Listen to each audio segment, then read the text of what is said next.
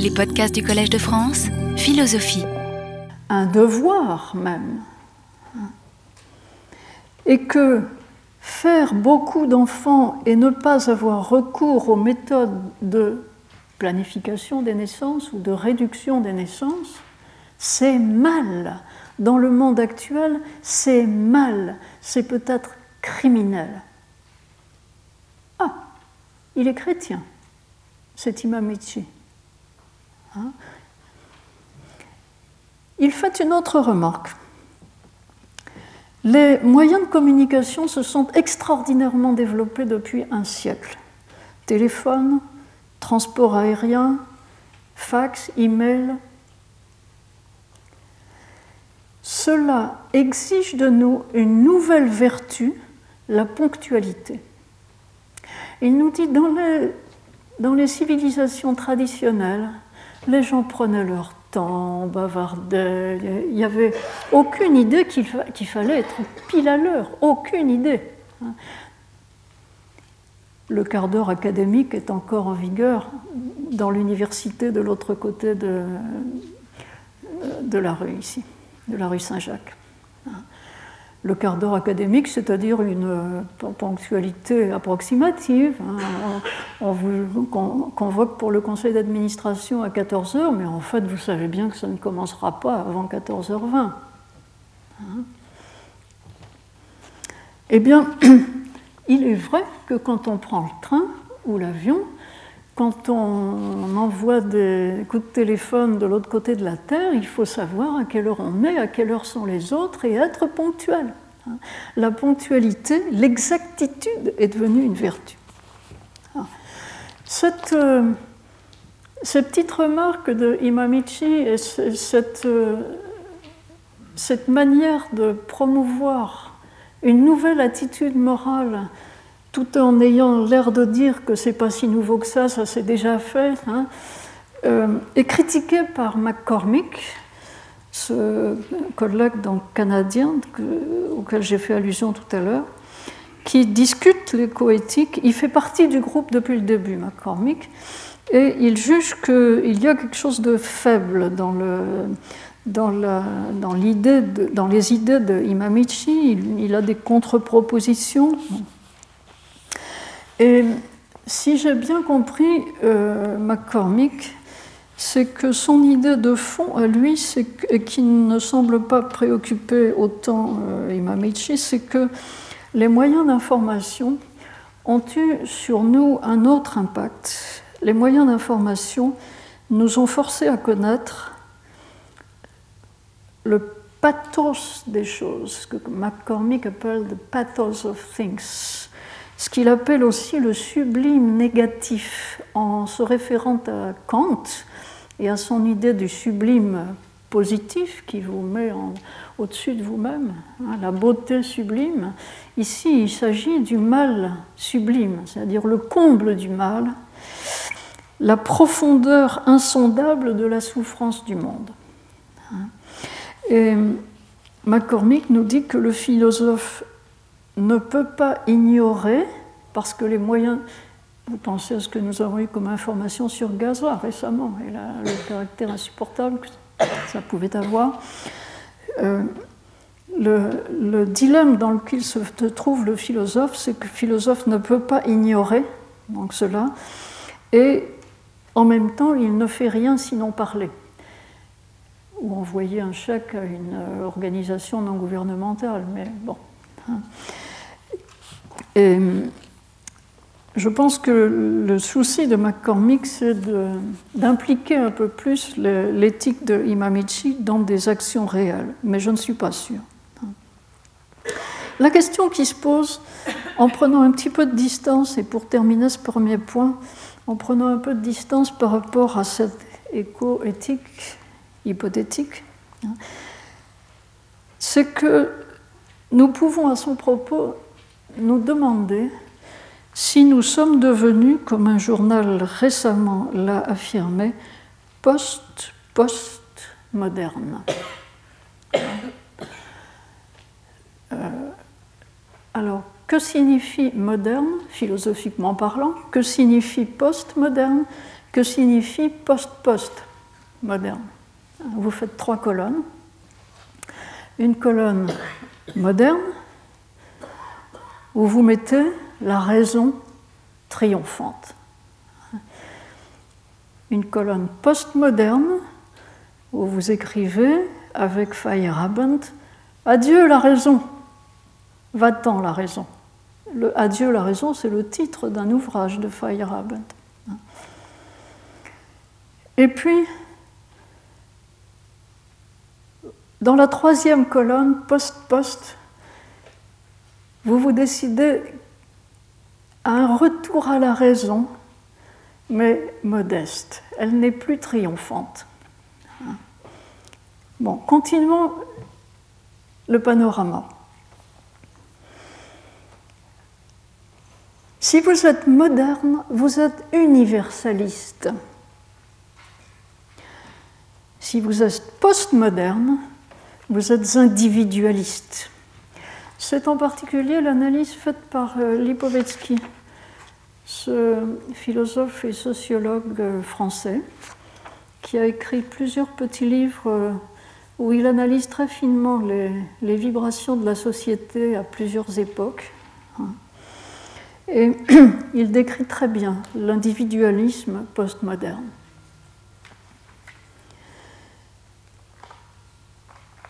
Du côté post-post, universalisme, individualisme, ouverture vers la nature, peut-être. Ouverture à l'émotion, peut-être. On ne sait pas très bien, le profil post-post n'est pas encore entièrement dessiné. L'époque moderne, je reprends le panorama, l'époque moderne a été caractérisée par l'industrialisation, en tout cas dans nos pays occidentaux, qui se sont dotés de grands équipements, des lignes de chemin de fer, etc. Industrialisation sérieuse, technique. L'époque postmoderne a joui de ces grands équipements et elle les a consommés L'époque postmoderne, c'est l'époque du consumérisme et du jetable. On a gaspillé les produits de l'industrie. Post-post, on va essayer d'être durable et non plus jetable. Ça, c'est à peu près, à peu près dans toutes les analyses. Enfin, La valeur pour les modernes, c'était le progrès vers le meilleur, l'amélioration. À l'époque postmoderne, milieu XXe siècle, à l'époque postmoderne, on a vu se répandre un mépris du progrès, un grand scepticisme, un relativisme, un je m'en foutisme même, on a traité la croissance ou le progrès d'utopie, de rêve malsain. Hein. Alors, le service du progrès, le relativisme, le laisser-aller, et maintenant, post-post, maintenant, l'éthique de la responsabilité. Voilà ce que j'ai lu dans un ouvrage dont je vous ai cité quelque chose ici, le futur de l'hypermodernité. Oui, Lipovetsky n'emploie pas le terme post-post-moderne, mais il dit hypermoderne. Hein. Et il nous dit, le c'est pas lui, c'est son collaborateur Charles, le futur de l'hypermodernité se joue là, dans sa capacité à faire triompher l'éthique de la responsabilité sur les comportements irresponsables ce n'est pas joué d'avance. Mais il se dessinerait, semble-t-il, un tournant vers une post-post-modernité qui conforterait l'idée de Imamichi et de son groupe hein, qu'il faut constituer une nouvelle éthique. J'aborde mon second point que j'ai intitulé L'évidence du devenir. Et là, je vais essayer de plonger un petit peu dans l'ambiance post-moderne ou post-post, on ne sait pas très bien, en auscultant l'Internet et autres. J'ai trouvé par exemple ce prospectus qui commence par Dans un monde où rien ne dure, dans un monde où rien ne dure, autrement dit où tout est jetable. Je retourne et je vois, il y a encore des choses sur lesquelles on peut compter. Le passage du jeu stable au durable. Une voiture c'est une pub pour une voiture. Il a bien senti l'ambiance de l'époque, celui-là, celui qui a fait cette pub.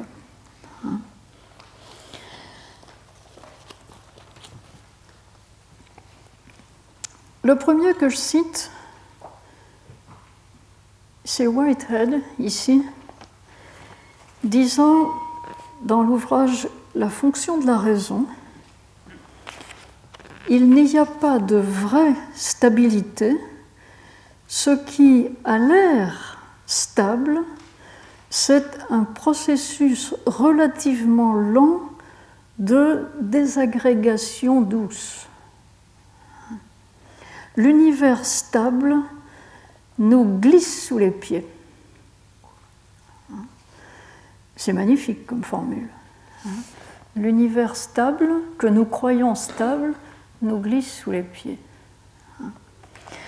Pensons à ces travailleurs des mines du Nord dans les années 60, 1960, 1965, 1970, qui travaillaient à la mine comme leur père et comme leur grand-père, qui avaient une vie assurée de la naissance à la mort dans le cadre des institutions produite, engendrée par les mines du Nord, et qui tout d'un coup voient les mines fermées et leur monde s'écrouler.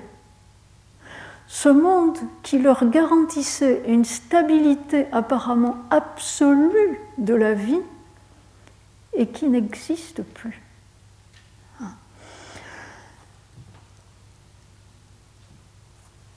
Pierre Bourdieu a très joliment commenté cet état de précarité où on se trouve plus fréquemment qu'auparavant de nos jours. Vous vous souvenez peut-être de ce texte qui est extrait de Contrefeu. Il a été cité en épigraphe au numéro de décembre 2008 de la revue Actes de la recherche en sciences sociales. Bourdieu disait La précarité est aujourd'hui partout elle produit des effets toujours à peu près identiques, etc. Déstructuralisation, déstructuration de l'existence, privé entre chose de ces structures temporelles, dégradation de tout le rapport au monde, au temps, à l'espace, etc. Et en rendant tout l'avenir incertain, elle interdit toute anticipation rationnelle, et en particulier ce minimum de croyance et d'espérance en l'avenir qu'il faut avoir pour se révolter.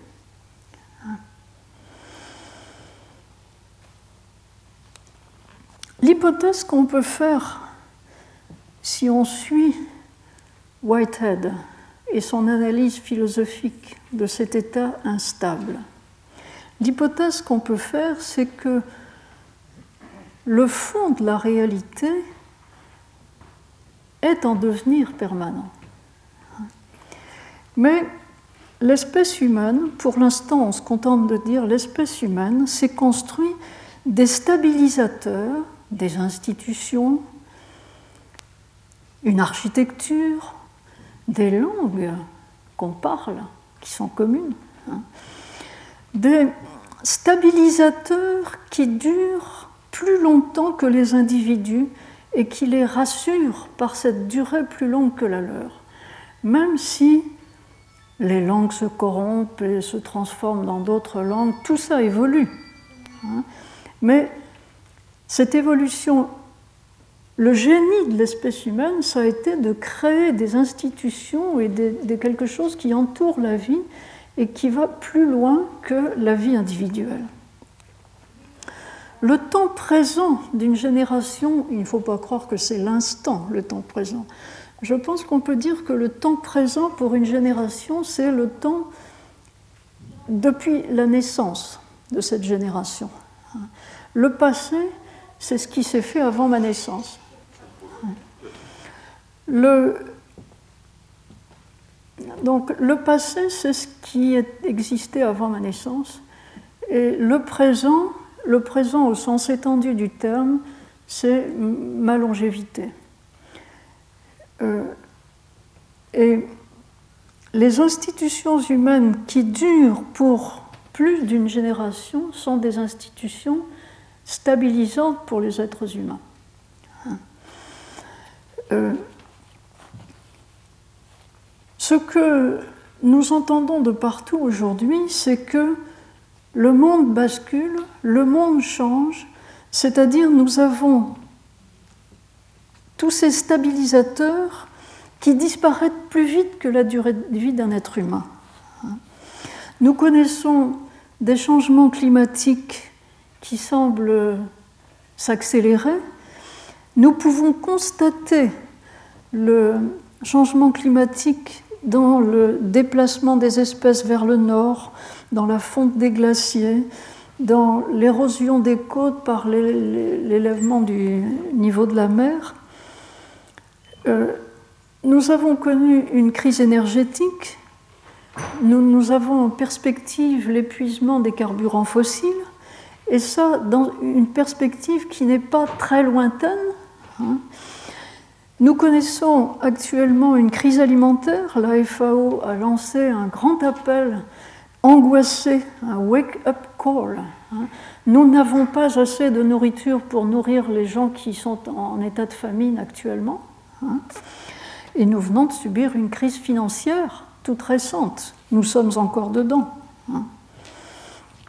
Les effets euh, psychosociaux de ces changements trop rapides sont perçus comme une nouveauté, alors qu'en réalité, tout change toujours, hein, mais tout change plus lentement ou moins brusquement.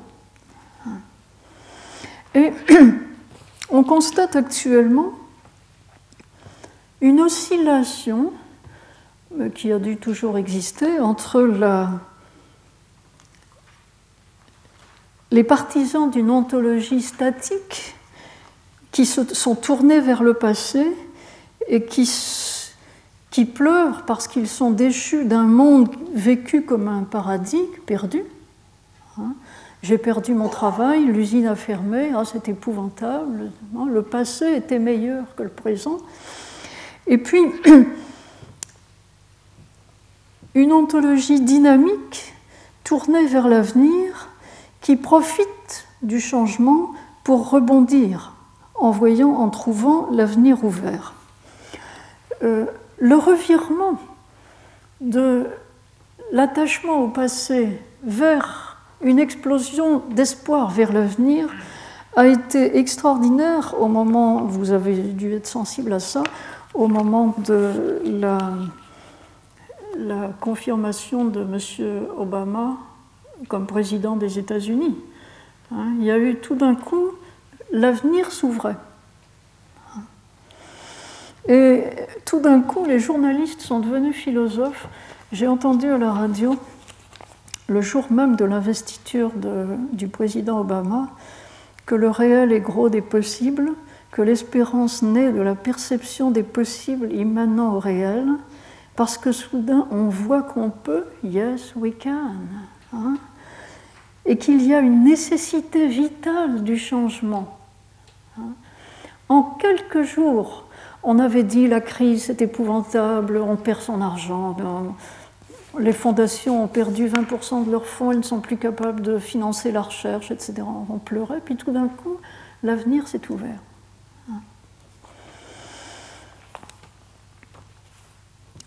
Cet aspect dual a été très bien dépeint par Edgar Morin Mais oui, Edgar Morin est ressorti pour commenter les crises.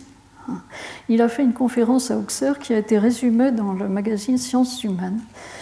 Et euh, Morin, qui est connu pour avoir exploré des régions hasardeuses du savoir, la pensée complexe, la transdisciplinarité, etc., a, semble-t-il, une théorie de la mondialisation ou de la, globalisation qui oscille entre l'optimisme de Fukuyama et le pessimisme de Huntington, l'homme du clash des civilisations. Hein. Euh, le titre que Morin avait donné pour sa conférence, c'était L'abîme ou la métamorphose. On plonge, hein, c'est la récession, on plonge et tout est perdu et tout se dissout. Hein. Ou alors on renaît, la métamorphose. En attendant, les scénarios catastrophes fleurissent sur Internet. Euh, il y avait, avant juste avant l'élection aux États-Unis, un scénario catastrophe qui commençait par l'élection de McCain et qui se terminait par le déclin total des États-Unis dans le monde. Euh, c'est un autre scénario qui s'est produit, c'est tout. Euh, la fin du monde est annoncée pour l'année 2012 et on en connaît la date exacte. C'est le solstice d'hiver, 21 décembre 2012. Euh, confirmé par le calendrier Maya, confirmé par les prophéties de nombre de voyantes. Hein, vous trouvez tout ça sur Internet. Des scénarios catastrophiques, y compris de nouveau encore un de plus, scénario de la fin du monde. Plus sérieusement, vous trouvez euh, des scénarios qui dépeignent ou anticipent la fin de la civilisation occidentale. Euh, et ça, c'est un dossier qui est apparu dans Courrier international et qui s'appuyait sur un livre d'un Américain, euh, Diamond, livre qui a été traduit en français sous le titre Effondrement comment les sociétés décident de leur disparition ou de leur survie. Le déclin de la civilisation occidentale a été envisagé dans un article tout à fait sérieux du New Scientist à Londres. Et la journaliste disait ceci, dans l'histoire, tous les déclins de civilisation se sont traduits par un fort recul démographique. Si la civilisation industrielle entre vraiment en décadence, ce sont les citadins, soit la moitié des habitants de la planète, qui seront les plus vulnérables.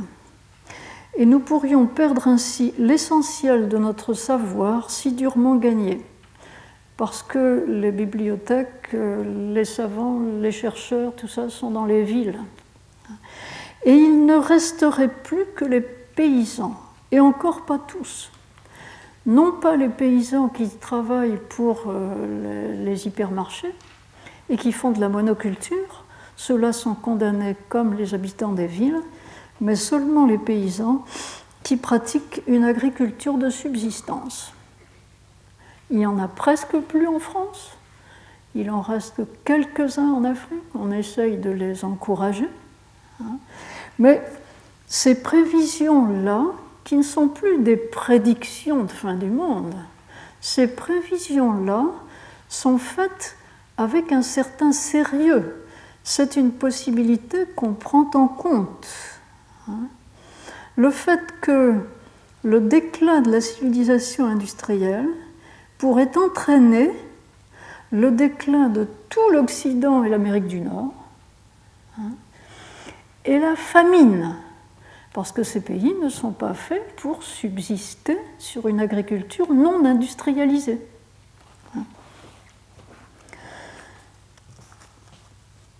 Si on regarde ce que 150 ans en arrière, ou presque 200 ans en arrière, Monsieur Cuvier, le grand Cuvier, écrivait on relativise naturellement tout ça, mais on le relativise par rapport à quoi? Je vous ai donné ici une citation extraite du discours sur les révolutions de la surface du globe de Cuvier. Il écrivait ceci La vie a souvent été troublée sur cette terre par des événements effroyables. Des êtres vivants sans nombre ont été victimes de ces catastrophes. Les uns, habitants de la terre sèche, se sont vus engloutis par des déluges. Les autres, qui peuplaient le sein des eaux, ont été mis à sec avec le fond des mers subitement relevé. Leurs races mêmes ont fini pour jamais et ne laissent dans le monde que quelques débris à peine reconnaissables pour le naturaliste. Il y a sur la planète Terre beaucoup plus d'espèces qui ont disparu d'espèces qui ont survécu jusqu'à nous. Hein.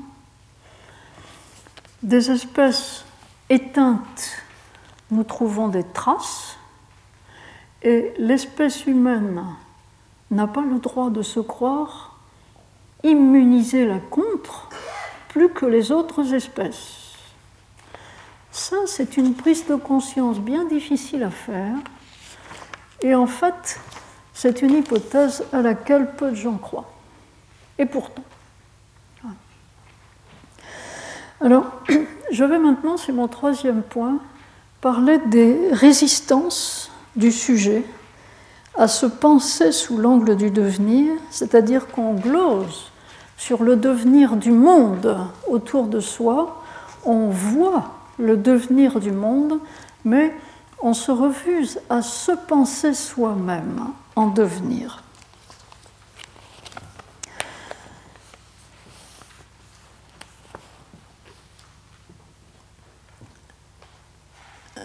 En illustration à mon point 3, je vous ai donné une remarque faite par Teilhard de Chardin, et je serai amené à revenir euh, à parler de Teilhard de Chardin encore dans la quatrième leçon de cette série. Teilhard remarque en passant ceci, je le cite, À observer le progrès des vues transformistes depuis le siècle dernier, on est surpris de constater combien naïvement naturalistes et physiciens ont pu s'imaginer d'abord échapper eux-mêmes au courant universel qui venait de surprendre presque incurablement, sujet et objet tendent à se séparer l'un de l'autre dans l'acte de la connaissance. Des choses et des événements qui nous entourent, nous sommes continuellement enclins à nous isoler comme si nous les regardions du dehors, bien abrités dans un observatoire où ils ne sauraient nous atteindre, spectateurs et non éléments de ce qui se passe.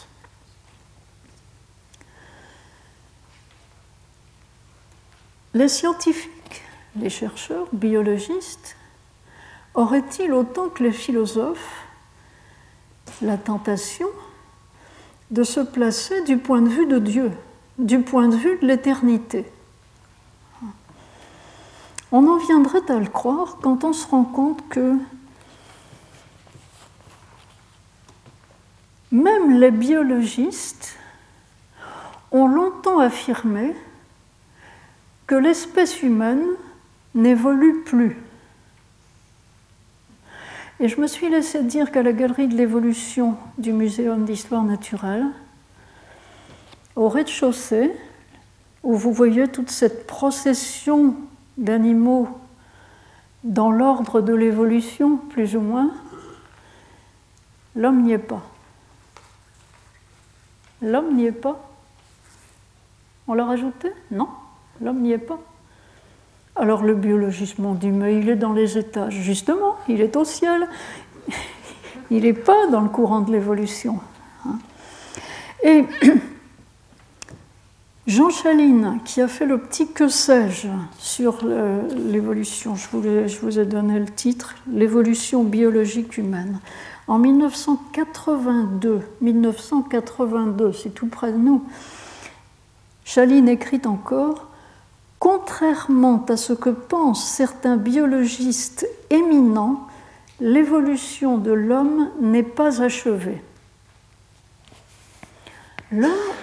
L'espèce humaine évolue encore. Biologiquement, oui. Pas seulement la culture humaine, pas seulement la civilisation humaine, c'est pas seulement une évolution culturelle, c'est aussi une évolution biologique. Oui. Et on en a toutes sortes de preuves.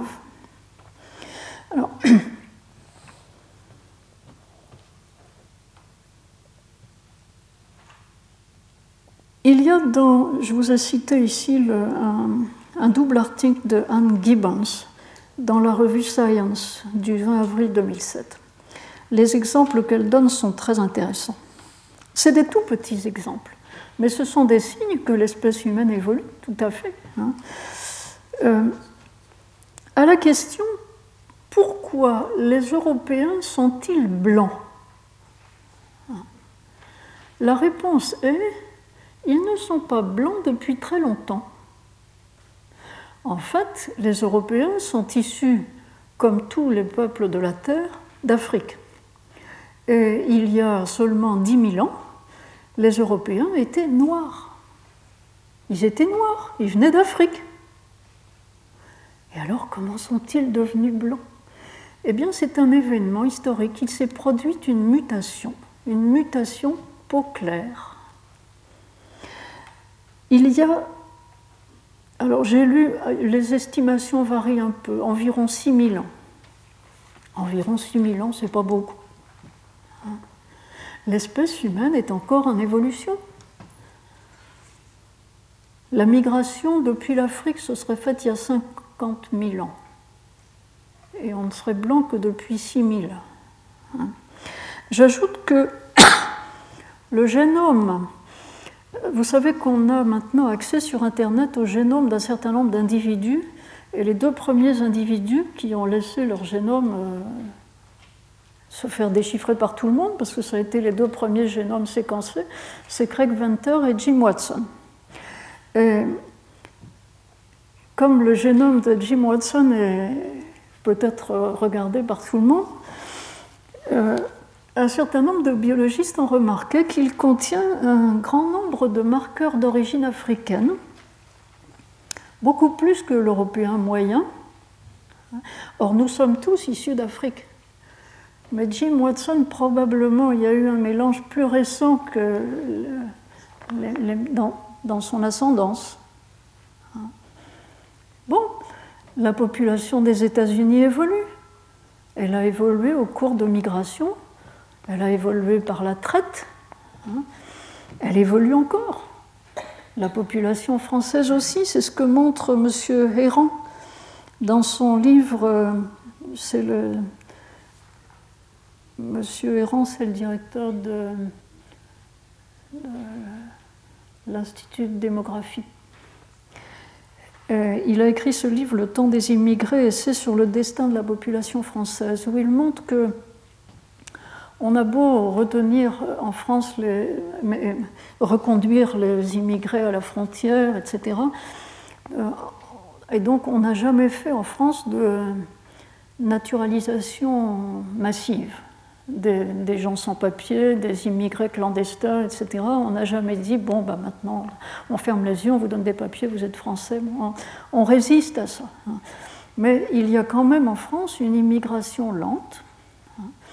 Et cette immigration lente, très efficacement, modifie la génétique de la population française, très naturellement. Un autre exemple donné par Madame Gibbons, c'est l'exemple d'une évolution en train de se faire euh, au Népal. Au Népal, c'est dans, une population de gens qui vivent à des très hautes altitudes. On s'est rendu compte qu'un gène était en train d'être sélectionné au détriment d'autres facteurs géniques équivalents, mais qui n'en jouent pas tout à fait le même rôle. C'est un gène qui favorise l'oxygénation du sang sans expansion volumique. Si vous montez à l'altitude, vous avez de plus en plus de difficultés à respirer. Et la, la seule chose que vous pouvez faire, c'est de mettre plus d'eau dans votre, plus, plus de sang dans vos veines, d'avoir une expansion volumique pour qu'il y ait quand même de l'oxygène qui arrive à votre cerveau. Euh, dans ces populations népalaises, on s'est rendu compte que certaines mères, pendant leur grossesse, ont un sang mieux oxygéné et que ces mères, qui sont porteuses du gène favorisant l'oxygénation du sang sans expansion volumique, leurs enfants survivent deux fois plus fréquemment que les enfants des autres. Donc la, sélection est en train de se faire puisque ce sont les mères qui mettent au monde le plus d'enfants. Elles ont le fameux gène adaptatif à l'altitude et elles le transmettent à plus d'enfants. Le gène est en train de s'installer dans cette population. Or, lorsque nous réfléchissons à ces dérives génétiques naturelles, hein, nous commençons à nous interroger sur l'attitude que nous avons par rapport au génome humain. En 1989, il y avait eu à Paris un colloque qui s'appelait Patrimoine génétique et droit de l'humanité. Cette expression-là, patrimoine génétique, était déjà, sonnait déjà un peu drôle. Parce que patrimoine génétique, ça avait l'air de dire on a un bien et on se le garde et on veille dessus et on le protège.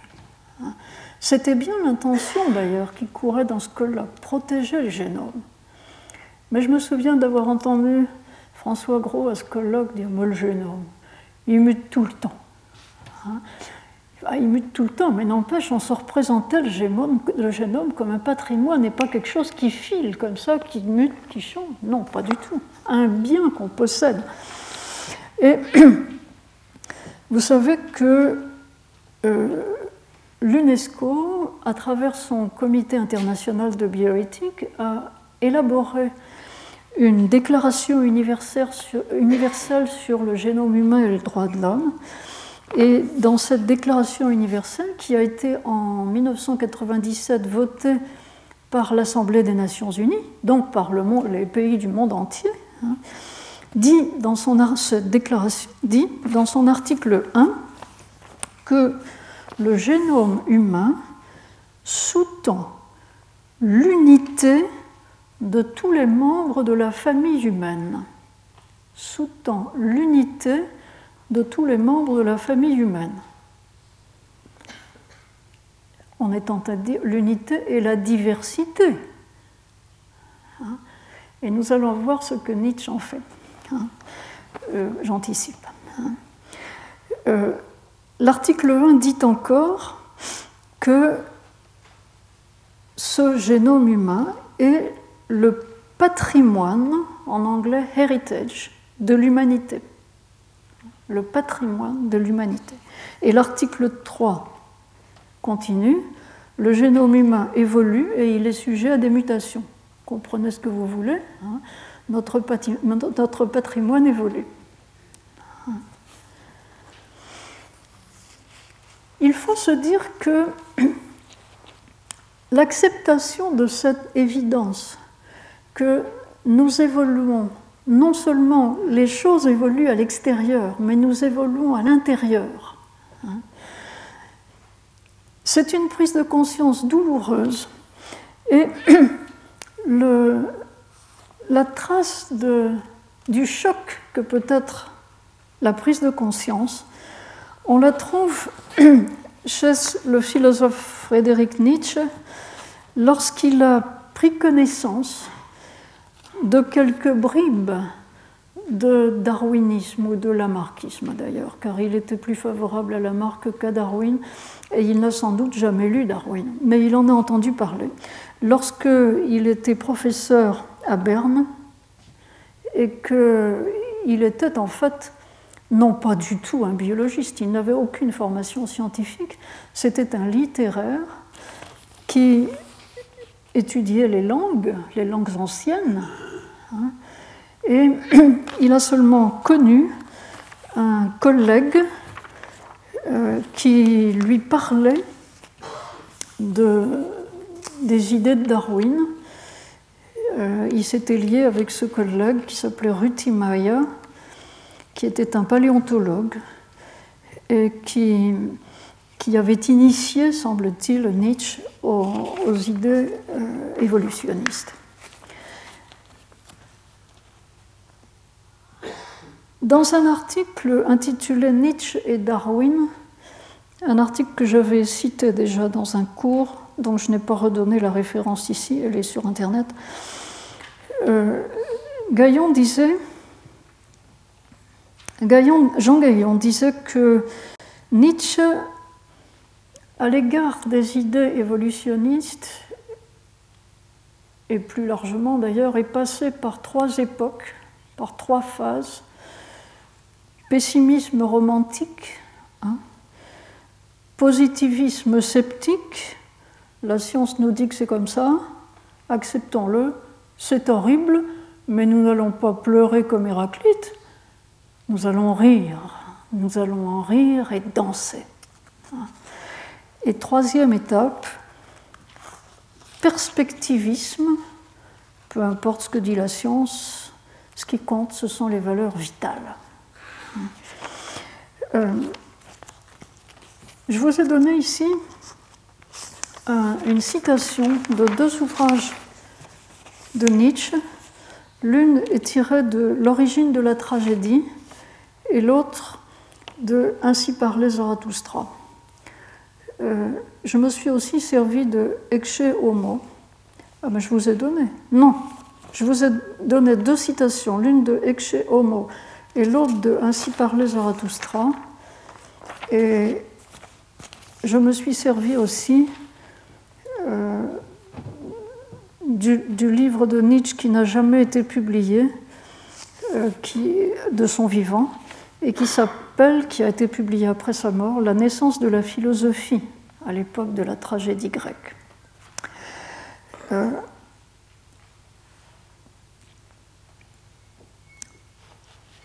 Le premier texte que je vous cite de Nietzsche raconte son rapport à Héraclite, dont Charles Andler, qui a fait l'ouvrage sur, Nietzsche, sa vie, son œuvre, euh, Charles Andler dit que quand Nietzsche parle de Héraclite, il parle de Nietzsche. En réalité, il interprète Héraclite à sa manière. Mais tout de même, sa manière est intéressante. Euh, il écrit ceci J'ai le droit, je cite, j'ai le droit de me considérer comme le premier philosophe tragique. Avant moi, cette transposition du dionysien en une émotion philosophique n'a pas existé. La, la, sagesse tragique faisait défaut. J'en ai vainement cherché les traces. Un doute me restait au sujet d'Héraclite. Alors j'ai peut-être eu un prédécesseur quand même un doute me restait. Héraclite, dans le voisinage de qui je me sentais un certain bien-être, une certaine chaleur que je n'ai rencontrée nulle part ailleurs. L'affirmation de l'anéantissement et de la destruction, l'approbation de la contradiction et de la guerre, le devenir avec la négation radicale de la conception même de l'être, dans tout cela, il faut que je reconnaisse en tout cas ce qui oui, il faut que je reconnaisse en tout cas ce qui ressemble le plus à mes idées au milieu de tout ce qui fut jamais pensé. Vous avez là le Nietzsche pessimiste hein, qui reconnaît en Héraclite l'intuition noire. Et puis il continue. La doctrine de l'éternel retour c'est-à-dire de la répétition absolue et infinie de toutes choses, cette doctrine de Zarathustra pourrait finalement avoir déjà été enseignée. Il y en a des traces chez les stoïciens. Là, Nietzsche est peut-être de mauvaise foi, il est quand même spécialiste de grec et de latin. Hein. Euh, il doit savoir que cette doctrine de l'éternel retour a été un motif omniprésent de la philosophie ancienne et de la philosophie du Moyen Âge. Et il devrait savoir que Leibniz, le grand Leibniz, qui était plus évolutionniste qu'on ne pense, a joué avec cette idée de l'éternel retour. Dans un... Alors, d'abord, dans ce petit mémoire qui s'appelle De l'origine radicale des choses, Leibniz s'assure, affirme que il n'y a pas de fin au devenir. Il n'y a pas de fin. Le devenir de Leibniz, c'est le perfectionnement indéfini. Hein. Mais c'est jamais complètement parfait. Donc ça continue toujours. Ça n'a pas de fin. Ça n'a pas de fin et en plus, ça tourne en rond. Leibniz a joué avec cette idée-là dans deux petits textes traduits par Michel Fichon qui sont intitulés L'apocatastase universelle. L'apocatastase, c'est-à-dire la palingénésie, le retour universel des choses. Je ne vais pas m'étendre là-dessus, mais on voit bien ce que Nietzsche a pensé être le cœur de sa découverte, qui est une découverte émotionnelle. Nous sommes dans un monde en devenir et ça ne va nulle part. Et ça ne va nulle part. Ça continue toujours. Ça ne va nulle part.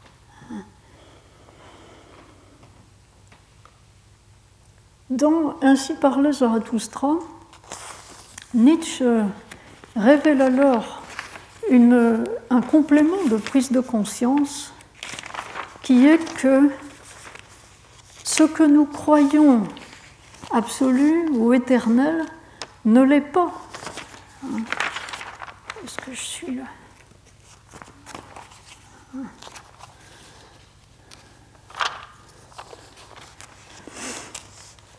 Je cite ce, tout petit passage de Ainsi par les Zarathustra. Vous appelez volonté de vérité ce qui vous pousse et vous rend ardent, vous les plus sages parmi les sages. Volonté d'imaginer l'être c'est ainsi que j'appelle votre volonté. Les simples, cependant, ceux que l'on appelle le peuple, sont semblables au fleuve sur lequel vogue un canot qui avance toujours, et dans le canot sont assises, solennelles et masquées, les évaluations des valeurs. Qu'est-ce que ça veut dire On n'est pas très sûr de ce que ça veut dire. Euh, voilà comment je l'interprète. Euh, vous autres, euh, les chercheurs, les savants, les philosophes, les gens qui dirigent la Terre, vous avez fabriqué vos valeurs. Et elles sont masquées pour qu'on ne voit pas qu'elles vieillissent. Mais en réalité, elles sont sur la barque et elles descendent le fleuve elle coule avec le reste. Vos valeurs se dévaluent. c'est comme ça que je le comprends. Autrement dit, ce que vous avez cru le plus stable, vos valeurs morales, ça part avec le courant. Je disais tout à l'heure que Nietzsche n'a pas lu Darwin, mais Jean Gaillon prétend qu'à la fin de sa vie, enfin à la fin de sa vie active intellectuelle, euh, il est devenu darwinien sans le savoir, euh, en comprenant l'opportunisme de la vie. La vie se débrouille toujours pour continuer, et elle change pour continuer au besoin. Euh, Deleuze, lui, a fait de la prise de conscience par Nietzsche du devenir au sens d'Héraclite, un commentaire extrêmement bien tourné, bien exprimé. Et ce que Deleuze essaye de faire comprendre, c'est que Nietzsche a réalisé une double vérité. Un, c'est que ce que les philosophes avaient toujours dit sur l'être, ce qui est. Nietzsche a compris que l'être n'est pas, tout devient.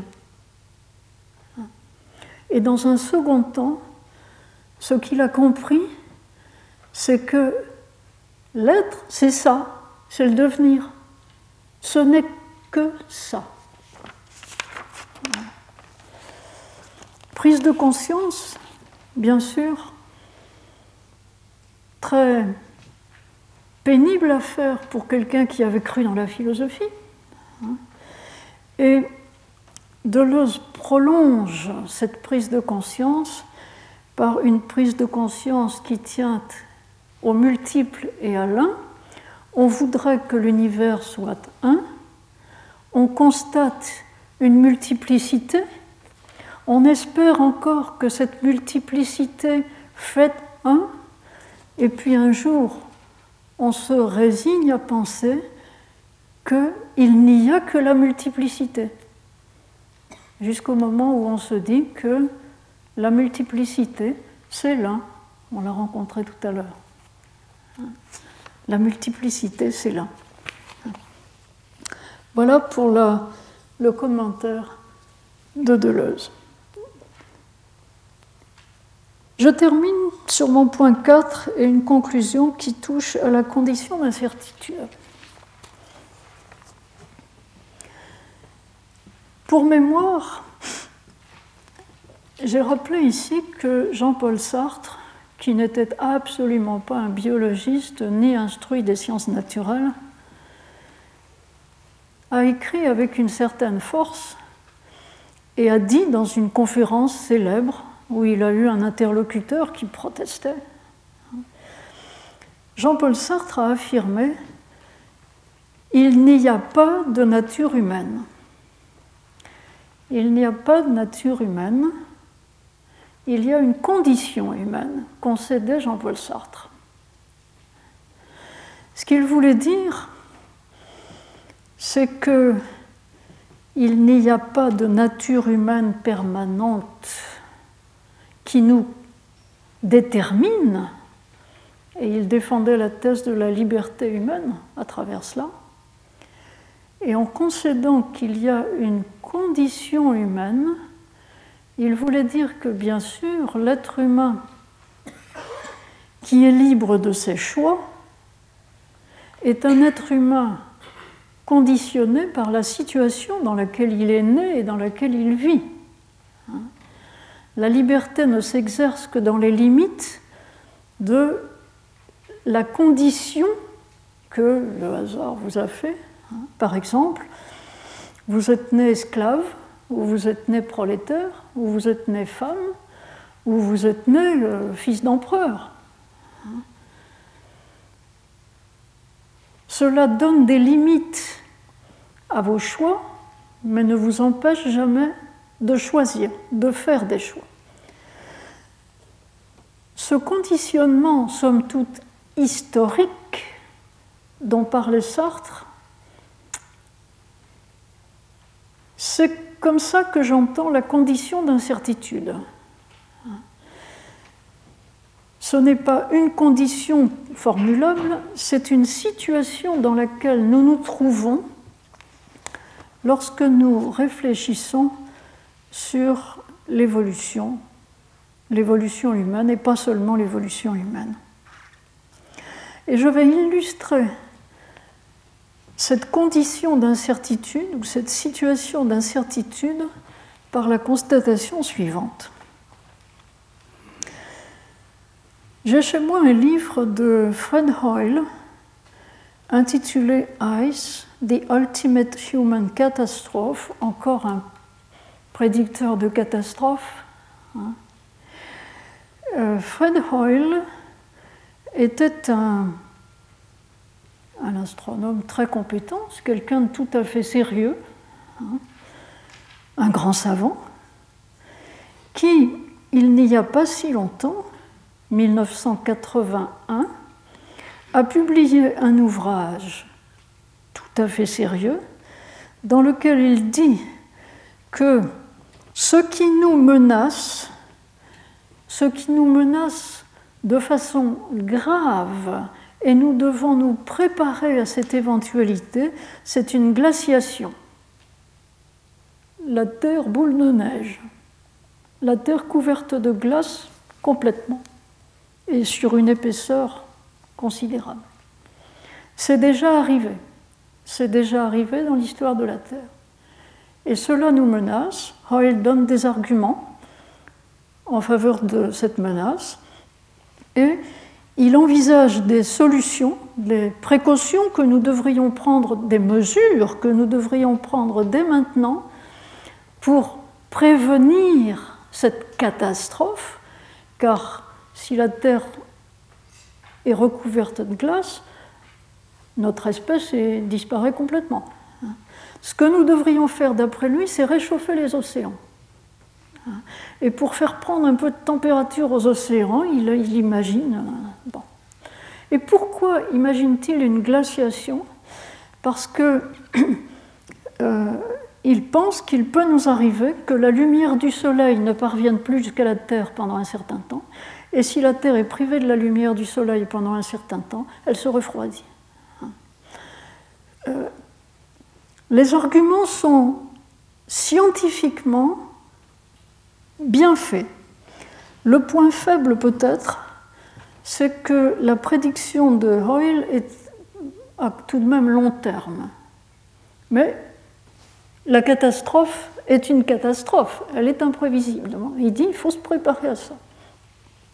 25 ans ou 30 ans plus tard, nous avons juste la prédiction inverse. Nous avons le GIEC qui fonctionne depuis déjà une quarantaine d'années hein, et qui nous prédit un réchauffement et qui étaye sa prédiction sur des observations sérieuses, scientifiquement contrôlées, données avec beaucoup plus de prudence que ce que c'est Hoyle. Hoyle est assez imprudent, il dit nous avons une certitude de la glaciation.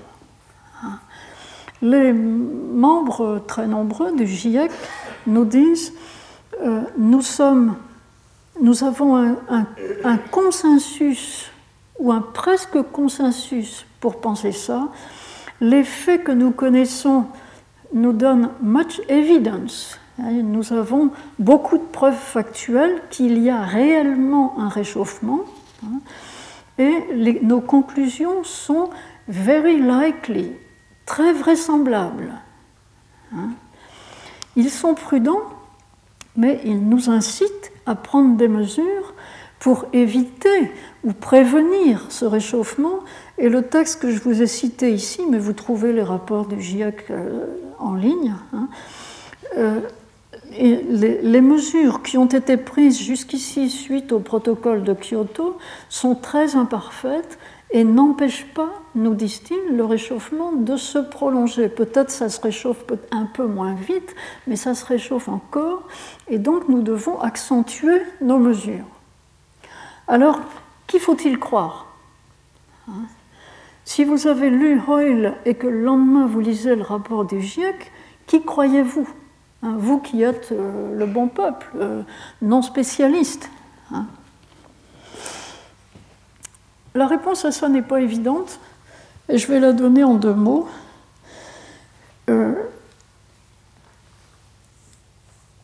j'ai très longtemps été opposé au principe de précaution, comme la plupart des médecins. Le principe de précaution a été connu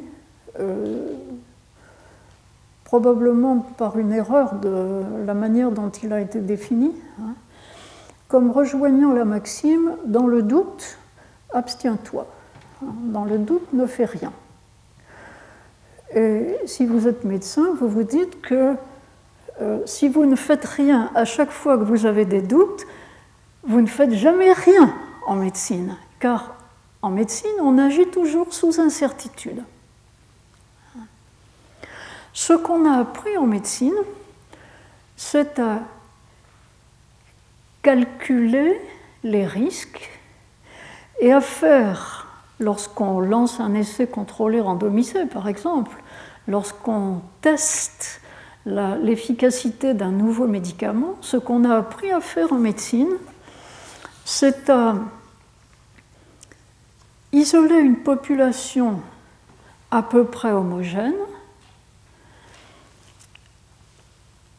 neutraliser les petites différences qui peuvent y avoir entre les individus de cette population en faisant deux groupes tirés au sort, essayer le médicament sur un groupe et ne pas l'essayer sur l'autre, et se dire que les résultats sur euh, ce groupe moyen hein, vont donner une idée de ce qu'on obtient ensuite sur les malades atteints de la maladie qu'on veut essayer de soigner.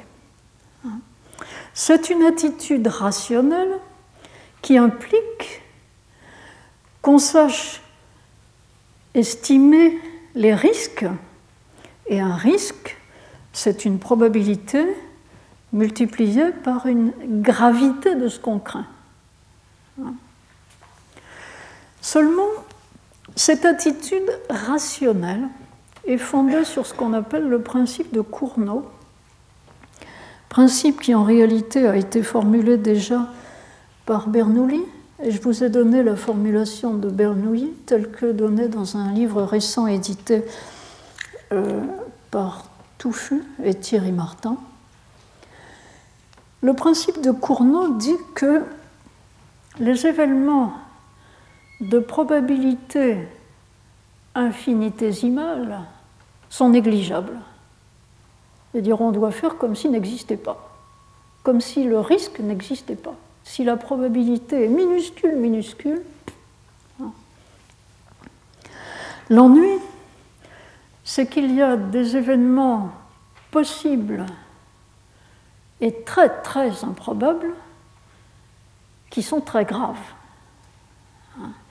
Que fait-on dans l'éventualité d'un événement extrêmement grave, mais extrêmement improbable En médecine, dans le gros des cas, on n'y pense pas, c'est tellement improbable. Mais quelquefois, ça arrive. Vous avez un choc anaphylactique, tout d'un coup, quelqu'un qui fait une réaction immunitaire complètement désordonnée, imprévisible, catastrophique. Ça arrive. Eh bien, c'est dans ce genre de situation que le principe, c'est pour ce genre de situation que le principe de précaution peut être valable. Et pour ce genre de situation, l'attitude du, du, calcul rationnel de la décision telle qu'on le pratique couramment n'est pas acceptable. J'ai trouvé un, un, très joli article sur le principe de précaution que je vous ai cité, l'article de Grison, le principe de précaution et son bon usage dans le domaine de la santé. Mais surtout, j'ai consulté les travaux de ce Nassim Taleb, qui a écrit récemment un livre intitulé Le signe noir, la puissance de l'imprévisible. Et je pense que la citation que je vous donne de ce livre éclaire ce que je veux dire ici et qui sera ma ligne de conduite dans la suite de ce cours. Ce que dit Taleb, qui est un Libanais qui, a fait son étude euh, d'abord chez les Jésuites au Liban et puis à Paris. Il a eu un doctorat à Paris. Il est maintenant aux États-Unis. Il a fréquenté Benoît Mandelbrot et son, son raisonnement s'inspire beaucoup de, des raisonnements qu'on a en théorie des chaos. C'est-à-dire, il s'applique aux situations chaotiques ou potentiellement chaotiques, où il peut se produire des événements comme ça extrêmement graves, mais tellement rares qu'ils sont en pratique imprévisibles. Euh, Monsieur Taleb a fondé une société Empirica qui est baptisée Empirica du nom de Sextus Empiricus, le philosophe euh, sceptique, hein, le père du scepticisme philosophique. Et ce monsieur Taleb est en même temps euh, un trader qui a joué sur les marchés financiers et qui s'est convaincu que les modèles mathématiques utilisés couramment sur les marchés sont mauvais à cause de l'éventualité d'événements chaotiques. Et il décrit la manière dont, à son avis, on doit se conduire lorsqu'on sait qu'il y a des risques d'événements chaotiques. Et il écrit ceci, je vous l'ai donné dans le document. Le monde est différent. Alors, il a, décrit le monde de celui qui se conduit rationnellement selon le calcul des risques rationnels habituels, standard, classique. Et il dit, pour l'empiriste bottom-up, de bas en haut, que je suis, le monde est très différent du monde de celui qui se conduit rationnellement. Je ne peux pas me payer le luxe de rester assis à lire l'équation qui gouverne l'univers, parce que je crois qu'il n'y a pas une équation qui gouverne l'univers. J'observe seulement les données et je fais une hypothèse sur ce que le processus réel peut être. Je calibre mon intervention en ajustant mon équation en accord avec les informations que je reçois. Et à mesure que les événements se présentent à moi, je compare ce que je vois à ce que je m'attendais à voir, c'est habituellement un processus assez humiliant, en particulier pour quelqu'un qui connaît the narrative fallacy, l'erreur de la narration. Alors, l'erreur de la narration, c'est une erreur que nous commettons tous et qu'il explique longuement dans son livre c'est que nous expliquons rétrospectivement très bien les événements qui se sont passés, même les événements extraordinaires, nous leur trouvons toujours des causes.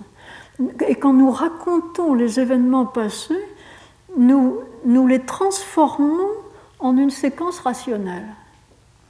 Et il dit, euh, je m'attends toujours à quelque chose, je m'attends quand je joue sur les marchés, je m'attends à quelque chose, mais inconsciemment, je raisonne d'après ce que j'ai vu avant. Et donc, je rends ma prédiction plus rationnelle qu'elle ne devrait être. Et quand l'événement tombe, je suis déjoué. Je me rends compte, une fois de plus, que, nous dit-il, l'histoire avance devant et pas vers l'arrière. L'histoire est toujours neuve. L'histoire invente toujours des trucs. Euh, euh, je pense que cette attitude va très au fond de l'approfondissement de la maxime il faut penser dans le devenir. Il faut penser dans le devenir. Bien sûr, nous anticipons en fonction de régularités que nous avons déjà observées, de rationalisation que nous avons déjà faites, mais nous devons toujours garder à l'esprit que ce qui va devant nous, ce qui va arriver, peut nous surprendre et ne s'explique pas nécessairement d'avance hein, par des anticipations que nous croyons judicieuses. J'essaierai d'aborder de cette façon-là les anticipations sur notre univers qu'on trouve sous la plume d'un grand nombre de biologistes aujourd'hui. Je vous remercie. Excusez-moi d'avoir dépassé. Retrouvez tous les podcasts du Collège de France sur www.collège-de-france.fr.